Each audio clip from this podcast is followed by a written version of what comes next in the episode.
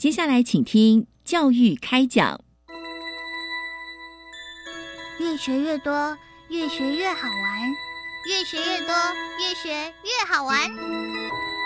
如果教育是春雨，我希望能滋养每一颗种子；如果教育是阳光，我希望能活络伸展每一株幼苗。聆听学子心声，分享教学心得，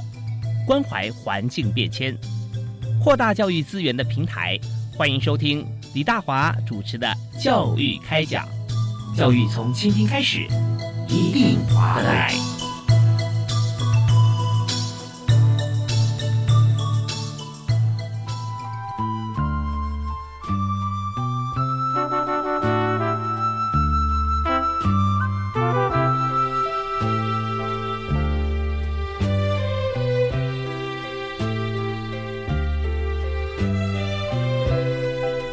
亲爱的听众朋友，大家好！非常欢迎您锁定国立教育广播电台，在星期一跟星期二晚上七点零五到八点为您播出的教育开讲节目，我是李大华。那么在今天我们谈的这教育政策话题啊，你知道每次哈节目里面访谈有关于政策部分啊，都非常的鲜活哈，就是他谈的不是一个政策，是政策落实之后啊，还有在整个过程当中，会把这个大家平常比较不了解的过程或者细节哈，让大家能够了解，但细节不是很细，是说。它关键因素在哪里？以及对于同学、对于学校老师哈最大的帮助啊是在什么地方？以今天为例，我们来谈的就是校园网络建设啊，这个网络实在太重要了。所以我们常常看在大学里面哈，我们的骨干啊是真的非常的快，然后因为我们要学术资料能量非常多哈很大，所以我们需要频宽要够。那再接下来，我们再往下来看高中啊、国中小学啊，那这个网络怎么建制？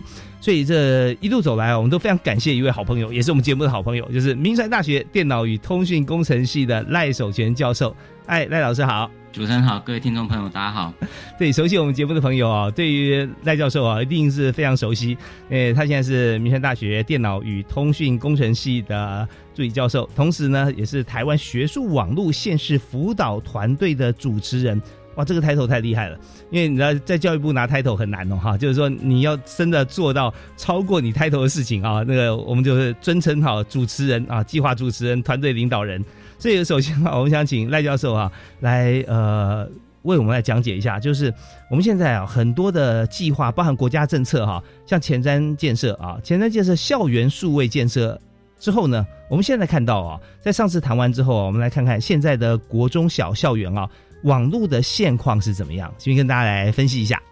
好的，主持人、各位听众朋友，大家好哈。好，那其实这是一个很令人兴奋的时刻了哈，因为记得前几次来到这边哈，谈的都是还在怎么去建这个校园的数位建设了哈。是这一阵子，其实虽然在疫情期间哈，我们也赶在疫情期间之前呢，去呃稍微看了几个县市哈，去看看我们实际建制的成果。其实这个成果令人非常高兴了哈，因为我们从呃学校的教室来说了哈，从学校教室里面你就可以看到教室里面有两个一居的这个高速的这个有线的网孔。嗯，那如此一来哈，老师其实就很方便，呃，利用教室里面的电脑，或者老师带着这个笔电哈，都可以很快速来做这个连线。嗯，那更重要的是哈，在教室里面也有无线网络，这是非常了不起一件事情。然后，其实说来呃蛮有趣的哈。其实，在当初做这个建制的时候，我想大家都清楚，我们并不知道疫情这件事情会这么快的是发生，然后根本就没有想到人类会还有这么一次浩劫。对，所以所以其实当初在建制的时候，只是抱持一个想法是说，嗯，如果有无线网络，其实会带来许多的便利，所以我们就做了这样的规划。啊，没有想到这个变成现在很重要一个点，就是我们必须要透过这个无线网络才能实现我们等一下要谈的这个载具哈，怎么在教室里面能够上网。嗯，那更重要的是，一旦我们在教室里面能够连上网络之后，更重要就是教室哈能够连接到我们学校的这个核心设备哈。那透过这核心设备可以对外连线，所以。也很令人高兴，就是说，现在大部分的县市哈，我们最精彩的一个部分就是我们的教室到核心网络采用的是光纤网络。那这光纤网络基本上它最大的特色就是基本上这个光纤材质哈可以存活非常久。那你们只要做一些界面的变更，就可以提高它的速率。所以在某些呃县市哈，其实他们骨干啊几乎都是用十 G 的光纤来做哈，这其实足足可以支撑未来的十年甚至二十年了哈。嗯哼。那更重要就是说，我们在校园里面也建置了所谓的这个网管系统。这个对很多老师来讲哦，他们在这个教学之余哈，还要去维运学校网络来讲，确实是个负担哦。所以建设这个知网管系统哦，可以让学校网络有问题的时候哈，很快可以掌握问题点在哪里，可以快速的来排除。因为过往。我们在推动这个在校园做这个数位的教学或学习的时候，最吃重的哈，我想如果大家印象深刻，就是到一半突突然网络有怎么了，电脑怎么了，王老师就很沮丧，因为 这个这个排除这个很花时间啊，那他教学计划就会受到影响，真的哦，所以这个东西是很重要一环。在先前我们的努力之后，其实在我们全国啊，大概建制了呃将近五万间的这个所谓的智慧教室。那这边所谓智慧教室，就是教室里面已经具备这个数位教学的能力哈，就是说我们教室会有老师专属的教学电脑。那更重要的哈，其实还蛮鼓励大家可以去现在的小学看一看哈，很多以前我们小时候的印象啊，都是黑板啊，哦，那现在其实摆在教室正中啊，通常都是一个大的这个触控荧幕啊，哦，所以其实它跟我们过往的学习经验差了很多了哈。那其实我觉得这点是非常的好，因为。以前哈，大家可以想象说，在上课的时候，如果说我们听到说，哎，这个牛是什么叫声，鸟是什么叫声，哈，嗯哼，哇，讲到这个就有点辛苦啊，这 对，然后学口技了，对对 对对。自从有了这个所谓的这个触控荧幕之后啊，其实基本上老师可以把教材准备好之后，一点选那个声音就会出来哈。甚至我们介绍一些比较特殊的一些动物啦，或一些嗯特殊的场景，哇，这个整叫照片放个几张很难想象哈。那现在搭配一些空拍的结果，可以看到很棒的。一个环境，我想教育正在改变了哈，那所以我觉得先前前瞻计划成果，我觉得还算相当的丰硕了哈。那最重要的是要感谢我们县市哈，特别是每一个中小学老师的努力哈，让我们有机会用很低的成本能够实现这个东西，是真的很棒哈。我们知道当初我第一次啊跟赖守贤教授在谈呃光纤的时候，那时候谈是光纤骨干是在各大学里面，对不对？台湾最快最好的网络啊就在设在大学。我们知道说，在这个你看论文，每一班同学每个人要交一本论文就好了，更不要讲说老师的教材啊，那上传下载。不过其实大家在现在越来越有感，就我们刚刚提到说，在小学呃里面的教室，每间教室啊都有一 G 的网络连线嘛，哈，一 G。那这个一 G，可是现在大家知道哦，你如果在家里面建置这个网络的话哦，那一 G 有分上传跟下载嘛。对不对？所以我们一 G 是下载嘛，是吧？没有，这是上下对称的。上下对称，哇，那这很快哎，哇，这不得了。因为其实当初我们的设置哈，就想说每个教室，因为基本上除了老师用之外，也可能会有未来一些其他的应用啊。像现在其实最重要一点就是我们也在推动那个教室里面可以做所谓的视讯同步了。嗯，哦，所以其实基本上它不只是一 G，我们的标准规划每间教室都有两 G，可能电脑有一个。一 G 的讯号可以走，它的视讯镜头又一个一 G 的这个频宽可以走，那如此也可以确保我们这个视讯传递。因为其实哦，说真的，像我这样全程在走，确实这个在都市的这个学校哈，跟在这个所谓的呃比较山上的小孩的学校，其实那个学校特色是不一样的。但我总觉得小孩子呃很难去在都市去想象，在山里面的学校其实一样是有它丰沛的资源，一样是有它很特殊的特色。我觉得如果透过这种视讯交流。是蛮有意思的一个部分啊，哈，特别是说像一些语语言的教学，说要教所有老师来到都会里面去教各式各样的语言，我觉得恐怕不是件简单的事情。但是如果我们透过视讯的方式可以交流一下，哎，比如说他们一些原住民语言到底是一个怎么样的说法，哎，我觉得就蛮有意思的哈。老师在不用移动的情况下，小朋友就可以远距的这个来互动，所以我觉得整个当初的建制的想法就是希望打破这个教师的界限，我觉得这点是蛮重。对啊，而且现在很多的学校呢，有姐妹校，海外的分校也有，对不对？哦，对对对对，这个其实非常重要，因为其实我们去访谈的时候，很多校长也提到说，他们早上以前我们就是很标准放那个英文嘛，对，嗯，那现在不是，他们现在是直接。真人对话，我觉得这点非常到国外去啊！对对对对，我觉得这点非常特殊了。那当然就是有赖我们学校整个强壮的这个校园的这个网络建设哈，可以让大家不用去担忧。我觉得这点很重要。真的，有时候还会被这这个国外羡慕啊！啊，你们你们都没有 lag，你们那么好。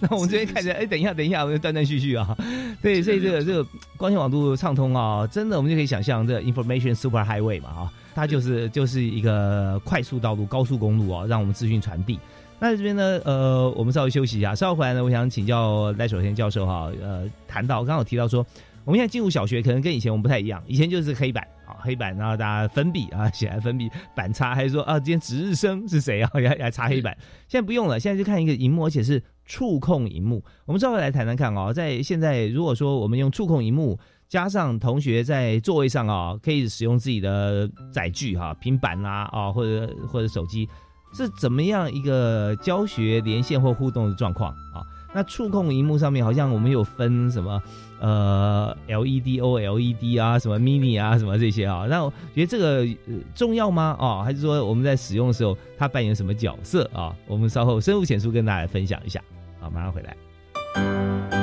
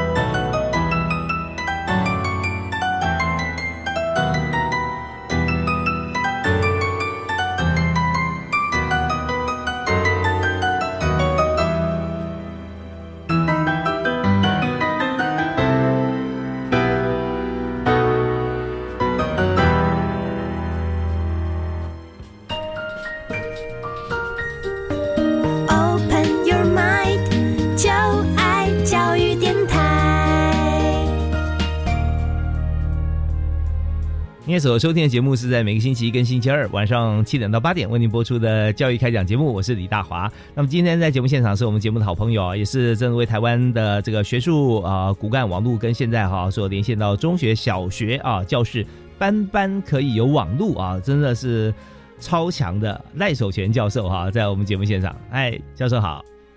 主持人好，各位听众大家好。是，你刚提到说，在小学里面哈，一 G 上传下载哈，对称的，甚至有时候可以用到两 G 哈，包含文件呐哈、摄影啊、镜头这些。那么有提到说，我们学校里面现在哦，硬体设备大家都蛮完善的啊，班班哈几乎都有平板可以用啊，就是说大的这个呃荧幕，而且可以触控。所以这边哈，像很多朋友可能毕业多年了，呃，甚至阿公阿妈哈在在想说，我现在孙子啊在学校里面怎么学？所以怎么样运用我们的。光纤网络哈，然后配合我们的这个教具的教材哈来使用，先把那个现场跟大家来做一个描述。好的，呃，就是我们现在在这个前人基础建设之后，刚好提到说，其实我们在教室里面，它都已经有了所谓的教室专用的电脑。那更重要的是，呃，我们多数的县市其基本上进到教室里面会看到一个所谓的这个触控式荧幕。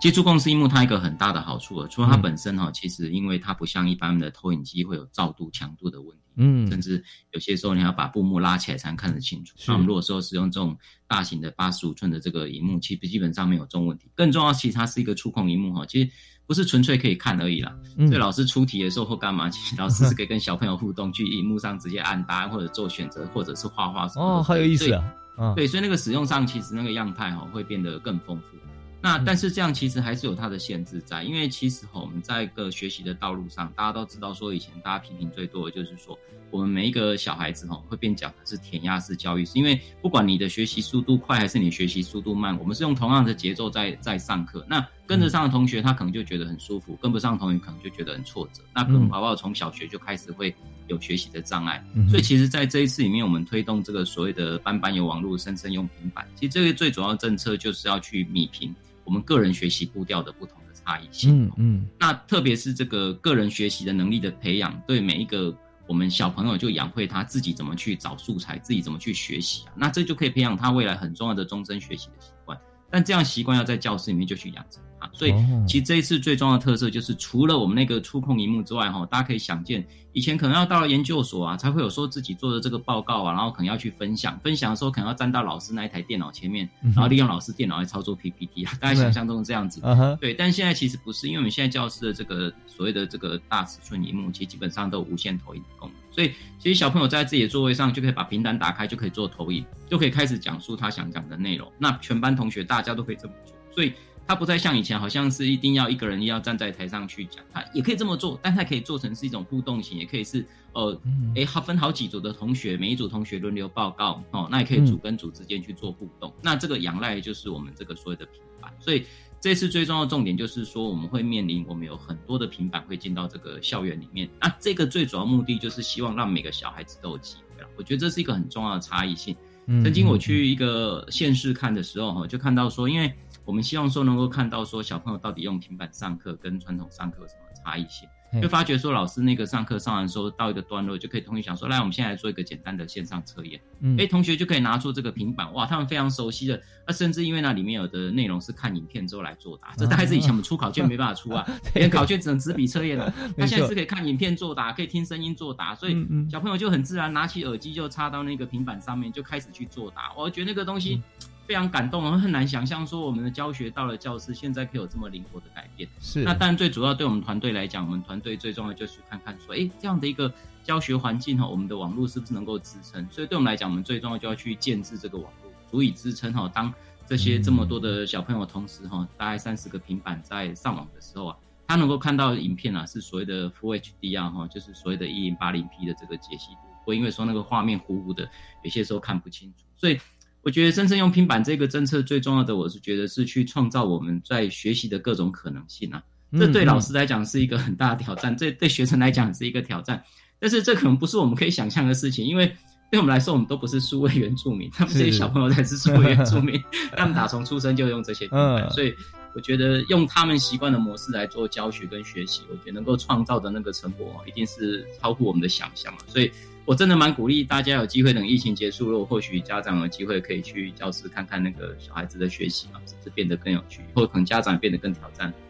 嗯因为这样小朋友回到家里会拿着平板问爸爸妈妈说：“这到底怎么这是什么答案？”我想这是一个很有意思啊，因为至少我们打破那个教室的藩篱哈，甚至我们希望在校园的角落慢慢也可以看到说平板到教室外面可以看到我们去做学校学校植物的介绍啊，学校一些昆虫的介绍的时候，不是很呆板的，就只能待在教室。所以我觉得嗯这个深深用平板它带来的改变，就是创造每一个小朋友不同的机会。那甚至更重要的是，你会看他答错了之后，因为每个人答错题目可能都不一样。可以想象吗？一个老师如果说假设十道题目，老师全部都去讲解，你要花十倍的时间。是但是因为它是一个线上的互动，所以小朋友答错的时候，他可以直接点那一题的解说，那就会跟简单的影片去介绍说，诶，他这个可能什么原理搞错了。所以每个小孩子可以同时听到每个人不同的步调去听不同东西。对，嗯那很短的一个时间里面，每个人就可以把他比较不足的部分给补。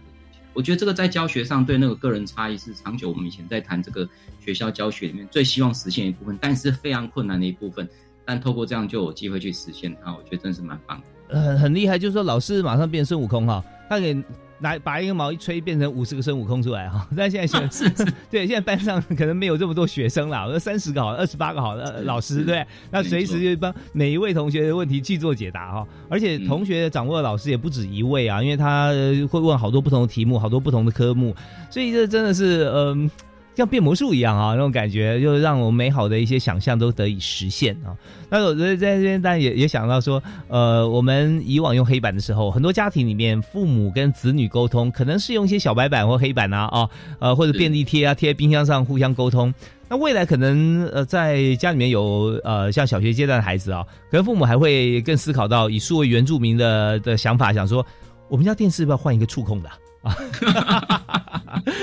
其实哈，我觉得现在最大的差别就是以前我们可能家长得透过联络部去掌握自己孩子的学习概况嘛。嗯那但是现在我们这些学习，因为是数位化之后，在网络上都有他学习例子，都看得到说他到底什么东西学得好，学得不好。是在家里要陪伴小孩会变得更精准啊，就有些时候也不太容易掌握。那甚至他透过，因为现在有一些分析系统可以分析说，他自己的孩子在相当于这个程度的小孩子来讲，他能力是哪边偏高，哪边偏低，这个会比较容易去做调整啊。不然有些时候纯粹会在那个分数的迷失里面很难去掌握说到底是。状况怎么样？到底到底班上表现是怎么样呢？那 老师万一出个比较难的东西啊，你怎么分数这么低？其实不必然是这个现象，搞不好是那个东西真的是难了一点。对啊，对啊，所以现在很多像以往公司啊，或者说机关里面所用的一些工具啊，现在家庭里面也可以啊，就是 dashboard 那种仪表板的哈。那老师可以有很多的学校上课，各个学生不同的资讯啊，他的一个这个结果啊，都可以用不同方式呈现出来，用数位的表单啊，让家长可以看到，可以掌握。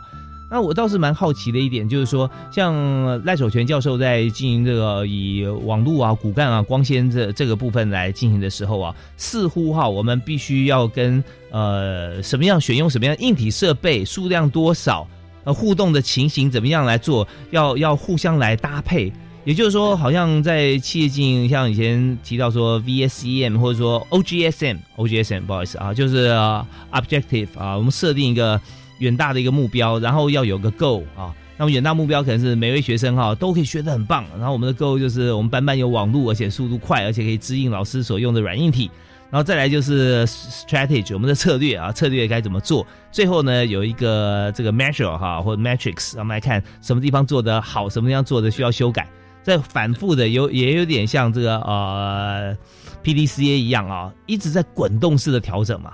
所以我们在这个从大学、中学到小学，我们的网络建制，我们在这么多年里面哈，几乎没有冷场啊啊！你不断的接受新的挑战跟创造新的目标，是。那现在呃，我们看在小学阶段哈，这个阶段我们几乎已经达标了嘛，是不是？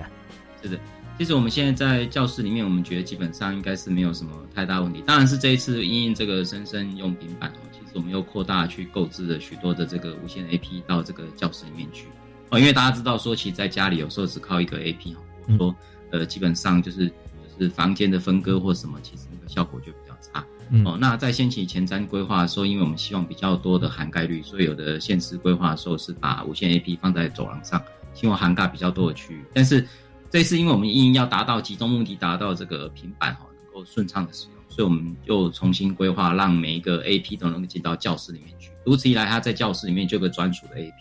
哦，所以它在使用上不会受到其他的干扰，也可以达到我刚刚所讲，就是三十个小孩子，你就算全部都是看 Full HD 的影片，基本上也会非常的顺畅。那这个做完之后，当然我们就会面临一些新的挑战啊，因为毕竟我们创造了这个教室的大流量，它让这个流量能够流出去，那这就是另外一个故事。是是是，像这个 A P 啊，跟 Mesh 的概念哈，有时候也不太一样嘛。因为主要就是专属的。对不对？它不是分享的。对，其实我们最主要就是希望说，每一间教室的载具能够精准的连接到离它最近的那个 AP 之后啊，其实大家分流的方式的结果就比较不会有无线讯号的干扰。因为早期其实如果无线讯号干扰，其实会造成说他在学习上，哎，怎么用一大半会有卡顿呢？其实小朋友哈，你知道上课他的影像突然有点卡顿，他就举手，一举手老师就说，这每个小朋友都举几个手，他课程就大家就不用上了。所以其实这个东西要推动啊，对我们来说是一个挑战，但是我想。呃，很值得啦哈，就所以说，其实当然后面我们又搭配这个整个政策啦，我们又确实又做了一些改变，可以跟跟观众朋友来做分享。OK，好，那到底做了哪些改变啊？像班级无线网络的基地台扩充啊，我们刚刚讲这个这个 AP 哈，那还有就是这个当我们的班上哈。行动载具增加，或者学校对外频宽啊，这个部分刚呃赖教授也特别提到这几点。我们休息下，听段音乐回来之后呢，我们呃回答像这样子的一个情况的问题。当然还有就是在学校对外频宽提升以后啊，那接下来会发生的网络瓶颈啊，我们要提到，那它会在什么地方哈？我们稍后回来再请教赖老师啊，我马上回来。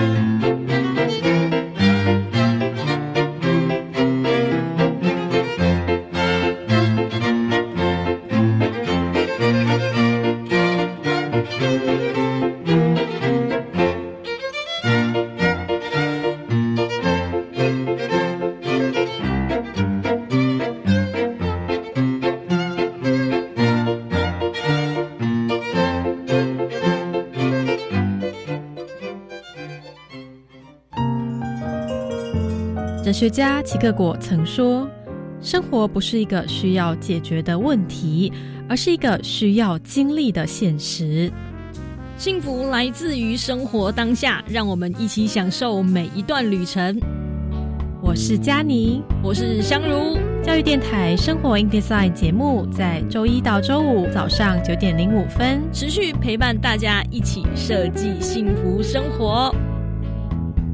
啊！地震！快快快，趴下，掩护，稳住！吼，干嘛大惊小怪啊？公孙呐，赶紧走了，不要小看地震。我才没那么衰嘞！啊啊，东西掉了！知道地震保命三步骤的重要了吧？嗯。地震来临，先趴下，找到保护头颈部和身体的掩护，稳稳抓住桌脚才安全。是我以后不敢轻看地震了。趴下，掩护，稳住，地震确实防护。以上广告由内政部消防署提供。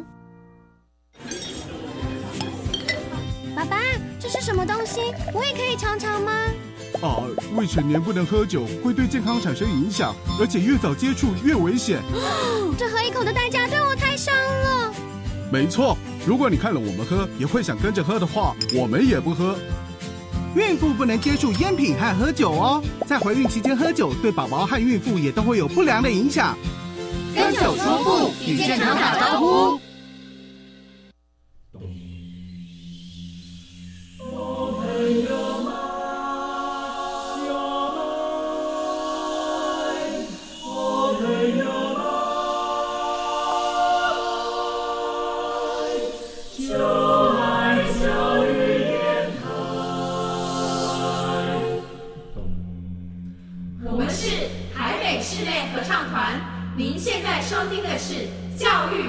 电台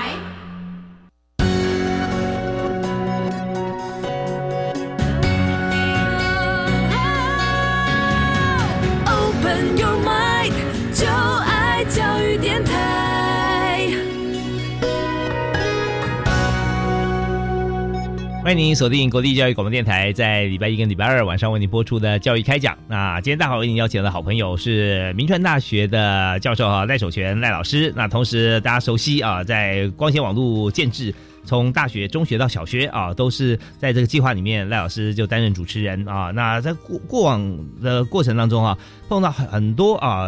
亟待解决而且已经被解决的一些议题跟经验。那现在呢，我们发现说。哇，真的是这是一个很大的练功房哈！这个不断会会有这个呃新的一些挑战出现，那我们就一一来解决。所以，我们在这个阶段呢，我们继续请赖守全教授来谈的，就是我们刚刚讲到在班级里面哈，很多行动载具有没有要挑战对不对？然后不能够有有那个突然好像有同学会说，哎，我连不上啊，这样老师会分身乏术。那现在学校哈啊下载哈大概 OK，那对外的频宽哈是不是足够啊？有没有一些还是有一些区域上的差别吗？是这个哈，其实是一个很大的挑战。就是在过往哈，其实学校我们可能上网哈比较多是可能老师在上课的时候，老师用他的教学电脑去上网，所以可能大家可以想象，就是一个学校假设有二十个班，了不起就大概二十个、三十个人。可事实上，现在变成是小朋友在使用的话，可能基本上一个班级三十个小朋友上去，瞬间就会变成一个班级就三十个人，来个六个班级就一百八十个人会同时上网。大学校就很可观了。对对对，就很可观。所以其实对我们来说，我们在呃建构这样一个模型的时候，哈，我们其实就开始在算说，那这些学校对外的连线频宽到底够不够了？哈，所以其实。同时在做这个 A P 购置的同时啊，我们也开始帮县市哈来思考说，学校怎么能够连接到这个所谓的县市的教育网络中心，能够非常的顺畅。那很令人开心的是说哈，其实呃基本上我们在这个县市本身到学校这一段，长久以来我们大家听的都是所谓大概一百 m 到三百 m 的一个。速度哈，那这个对很多人在家庭来讲，可能觉得说啊，三百 megabit per second，这好像蛮蛮快的哈。嗯，但是事实上对学校来讲，有些时候在你这些平板带入的时候，就变得有所不足了哈。所以大概在这一次里面部里面的规划，是我们大概会依照这个班级数哈，因为班级数像，因为我们现在学校的班级人数是大概有一定的规模，所以我们大概就是以十二班以下的话，我们大概就是三百名。所以大概十二班的话，其实大概这种情况之下，哎，我们因为老师在使用，基本上。会有一些错字的情形，会一些平均的样态。我们发觉大概三百 megabit。那如果到二十四个班的话呢，我们就要做倍数的提升，所以大概就会提升到所谓六百 megabit per second。那如果是比较大的学校，二十五个班，我们就把它提升到一 G。那希望透过这样的方式的话，可以让我们至少连接到这个所谓的现实教育网络中心的时候，就会非常的顺畅。那呃，我们去看过很多的学校哈，实际一个班级在使用的时候，其实也还好，因为其实哈，老师比较多的情况之下，会是用互动的方式让小朋友去使用这些平板，然后比如说他们去做测验啊，比如说他们可能去找一些素材，然后所以其实我们发觉这样的规划基本上是大致能够充分满足学校的需求。那我觉得说，这当然东西，嗯，我觉得这是一个挑战。什么叫一个挑战呢？因为，呃，老师啊，刚刚其实提到哈，好像说老师现在也要是八般武艺，样样精通，对，所以其实其实这个东西基本上不是说现在够，未来就一定够。我觉得频宽的提升会随着使用量会慢慢的来增加。就像说，其实大家可以看得到，就是我们在家里使用的频宽，大家胃口是。越来越大，总觉得总会大家觉得好用、习惯用，成为生活必须的时候，大家就越用越。照片变影片，影片要画素，画素要四 两 K、四 K、八 K，就变这样子。所以，所以基本上，我我们觉得说这个东西哈，其实看起来这个投资，我觉得是投资整个台湾的未来啦。就是说，如果老师因为这样子，嗯，开始愿意去思考我怎么样能够善用这种非常多元的这种教学方法，其实对待老师是一个挑战。就刚刚讲的，就是说。以前我们可能就是写在黑板上，那大家凭空想象。但是现在呢，事实上可以发出声音，现在可以有影片进来。那但是其实大家也知道一件事情，其实文字的接收速度是非常快。我看几个字，我就想象那个意念就出来。是，可是我现在播一段影片，它可能就会长达三十秒、一分钟。那整个那个教学的那个进程，其实会因为这些多样化之后，其实也会慢慢会受到一些挑战，时间的挑战，因为。你讲述的东西变得更精准。以前想象可能三十个小朋友想象出来的牛长不一样，不一样啊。但是现在大家看到牛会是同一只，所以我觉得这东西不太一样。但是它它带来就是老师在准备素材上的挑战也变得非常的需要耗费时间跟精力啊。所以我觉得未来从事这个教育工作，特别是中小学老师哈，他们对这个数位的教学的一个挑战也会变得比以往。更多，甚至刚刚其实我们也提到了哈，这个平板其实最好是万无一失啊，但是它终究有一点状况的时候，哎，老师还要当超人，能够哎小朋友这个东西我们这样压一压，知道有时候我们在用平板用一用，突然跑出什么奇怪功能，不知道怎么下手，老师还得能够想办法去把它复原回来。最主要是这个频宽的提升之后，一旦打通这个段落之后，其实这就是至少我们打通了这个学校到这个县市网。哦那县市网到后面这个所谓的区网中心哈，因为每个县市会连到所谓一个区网中心，区网中心就是我们学术网络的核心骨干点哈。那个频宽其实我们也也在提升，因为那东西事实上我们是可以透过观察实际流量的方式来动态去调整它，所以基本上那一段塞车，基本上我们只要透过足够的监控、预先的规划，其实是可以克服的。那目前这一段。我们在前不久已经全部为了明年的开学已经预做准备了，因为我们相信孩子会回到学校来上课所以我们接下来挑战可能不是在家里的网络，而是全部人在学校之后，大家又继续去使用这个网络的方式来做教学的时候，这个有些时候讲简单一点，就是从县市哈，从县市一样，它去连接到学术网络骨干，也会随着县市的这个大小，特别是六都哈，嗯六都本身人口就比较多，所以我们会提升的贫困数哈。也会实际来增加这个数字，我们谈就不是一居两居啊，我们现在谈大概就是四十居、八十居哦，就就是一个很大的一个水管哦，去让整个县市的学校都可以上得来。OK，那这样如果说我们讲城乡差距和数位落差啊，以现在来讲说，但载具不是问题，那频宽是不是也一样啊？不管是在这个偏乡啦、哦高山呐或者海边，那我们的这个光纤或我们的这个呃就数位的骨干哈。或者说，我们是不是也是一样维持这个可以达到同样标准？甚或者说，因为人少嘛，所以它反而更顺畅，会不会这样子？哦，对，这个确实是很有趣的现象哈。就是说，我们这一阵子其实急的走访各个县市哈，最主要在观察，就是说，哎，当这个平板在开学那一天，我们大家开始使用的时候。不要开学第一天就像每次弄什么卷就卡住，是是是，就很不开心。对，在抢票啊这样的，抢抢什么东西抢。所以其实我们是很精准的，希望能够透过这样的预期的准备啦。所以这阵子确实我们就到处去探访，看看到底这种可能性。就很意外发现，其实呃，可能现在状况最好的，我个人认为是偏乡啊。因为偏乡其实我们当初投入的设备跟我们投入在都市端设备是一样的设备，我们一样拉光纤，他们在偏乡一样也是拉光纤，嗯，可是我们可能是呃五百个六百个在用，他们加起来可能只有三十个在用，同样的资源，然后是三十个小朋友在用，所以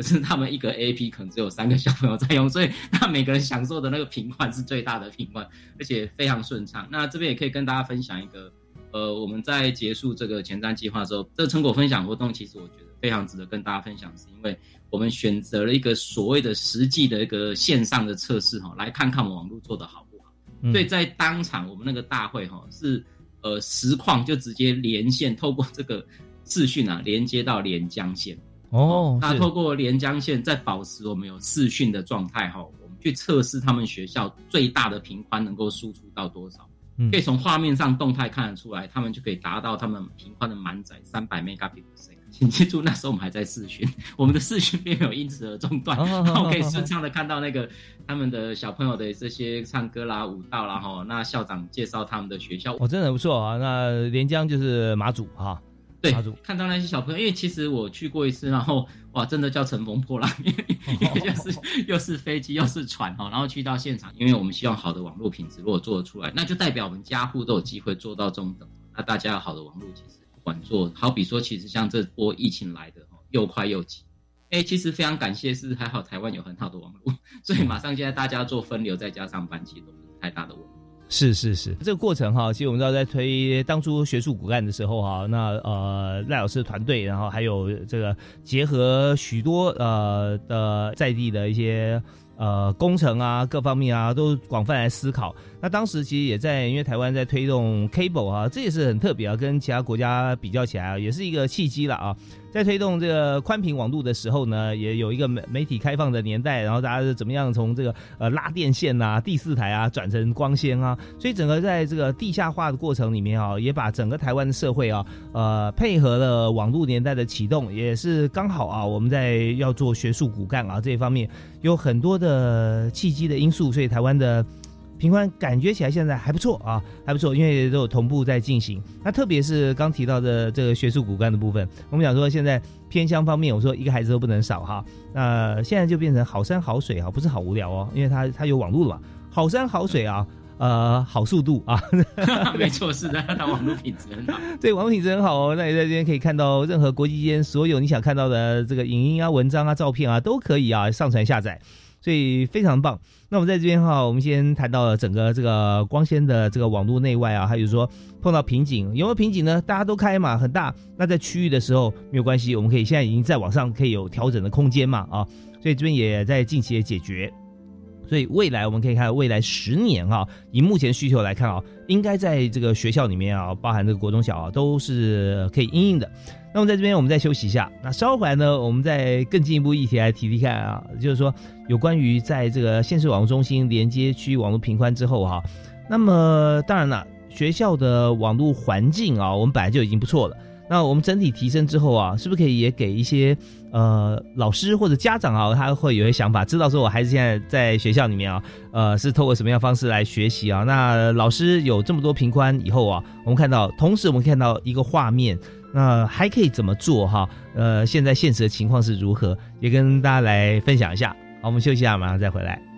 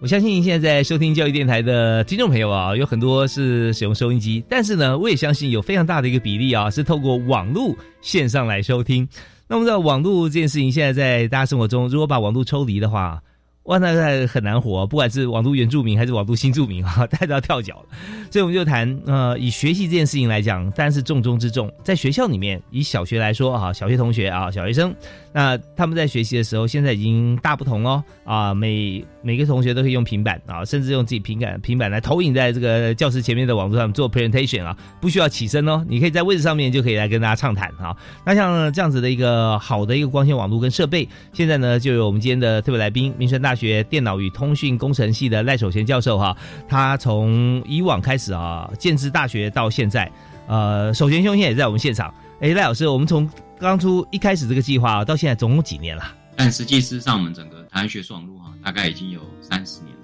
嗯嗯。那大概我们会每十年哈就会做一次大的变革，但这其实都是属于平观的提升了。那对我们来说，还是会一个挑战，就是好比说。我们每次假设要连线到特别的网站去做特别的动作的时候，比如说是什么券啊，或者要是要去登记什么，其实就会有大家去抢着要去连线的问题。所以，我们在这次努力里面，我们做了两件事情。第一件事情就是我们去建制一个全新的机房。那这机房跟过往机房比较不一样的地方，是因为我们考量到说，老师在上课的时候基本上是不希望有发生任何中断的现象。所以，如果说我们只建制单一的机房，这个机房什么因故啦，可能电力的障碍啦，或者是本身。嗯嗯，所以我们特别做了一个很特殊叫双国中心的机房，所以这个机房是由两个机房共同来组成。那这两个机房只要任何一个机房，它只要持续能够运作，那我们的内容供应就不会中断。那如此一来，就可以让我们大家要去连到特定单点的这个问题，最起码我们可以因为机房本身它的韧性变得比较好，所以不会有一个机房因为故障就导致我们老师的教学就受到影响。我想这是一个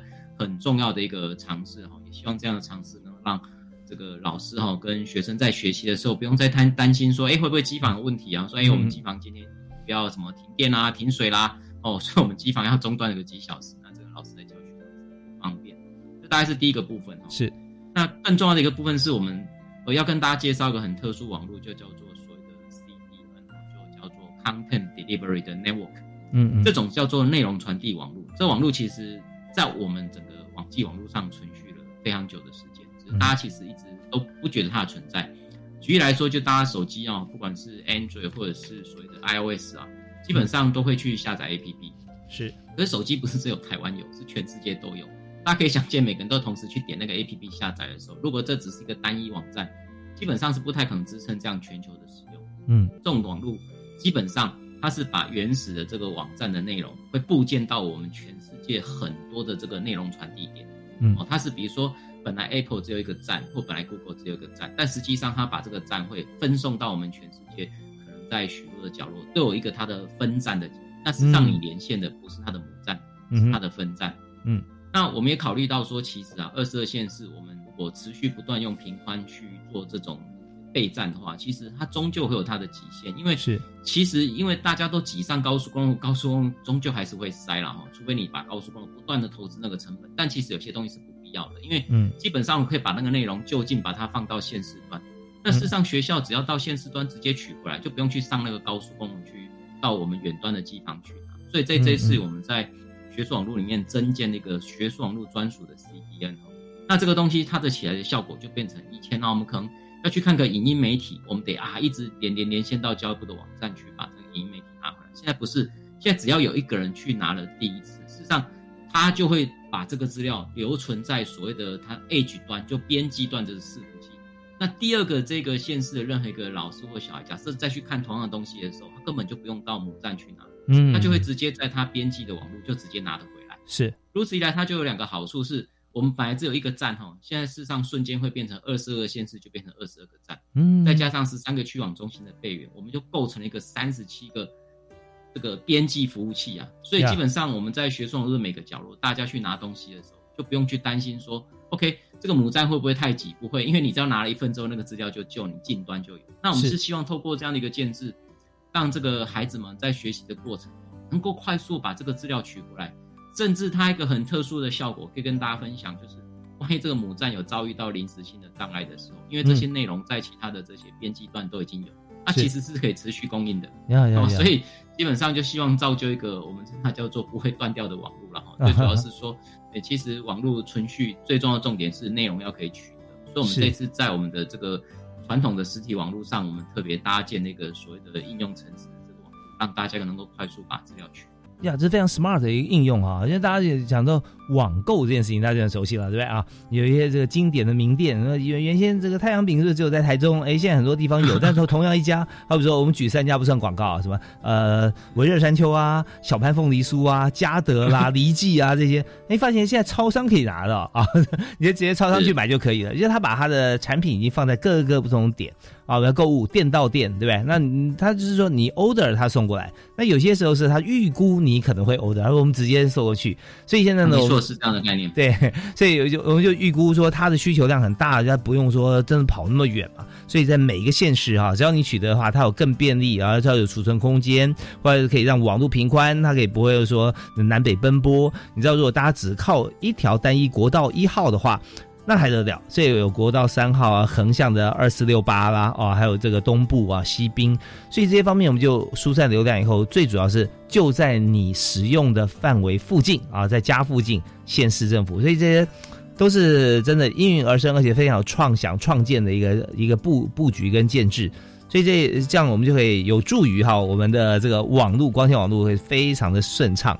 好吧？那在整个我们看到在布局的过程里面哈。那我们也知道说，一定会常常碰到一些问题啊，碰到困难跟挑战。那我们在这边现在看到整个国小哈，呃，国中小像小学的部分已经建设非常贴近啊需求面啊跟前瞻性。那我们请您谈一下，就是说以现在我们看到未来哈，大概还有哪些地方我们是持续要做努力的，或者在之前啊有哪些最难解决的部分，我们是怎么样突破的？可以跟大家来做一个前瞻规划的解析。好的，没有问题。其实哈，我们在整个这个网络的建制里面，其实最重要就是要持续性的去投入啦。我觉得最重要的关键就在于说，其实呃，建制其实是一个经费的投入，但是更重要是有效的去使用它。那所以其实我觉得这样一个东西，其实长久以来哈，也算是嗯，有点低生蛋蛋生鸡的问题。好，比如说总大家总觉得说，它是不是等到大家要用的那一天，我们再去投资这些网？那其实这会造就一个问题啊，哦，我就不好用啊，我就没有办法去想象我可以怎么用，所以倒过来就变成说我们要一点去做领先。所以为什么我们说这个是一个所谓的前瞻建设，就是我们先把马路铺好，先把所有可能应用状况先想好。那当然这个东西不是空穴来风，这是根据我们自己的经验，根据我们国外的经验，本身把它融合在我们台湾的环境里面去做规划。那期待的目的就是，其实要带动的，我觉得是一个我们台湾的未来，因为基本上老是要改变。孩子要改变，大家都要改变，才有办法让这种网络的东西哈。我常讲一个梦想，就是我们总是进到教室可能会开个灯嘛，嗯，然后到水龙头会打开一个水，我们应该不会常常去想说，哎，今天这个电灯会不会开啊？这水龙头打开会不会没有水啊？我们 应该不会，台湾应该不是这样的情境，应该是大家总觉得 去开应该就会亮吧？对，但是。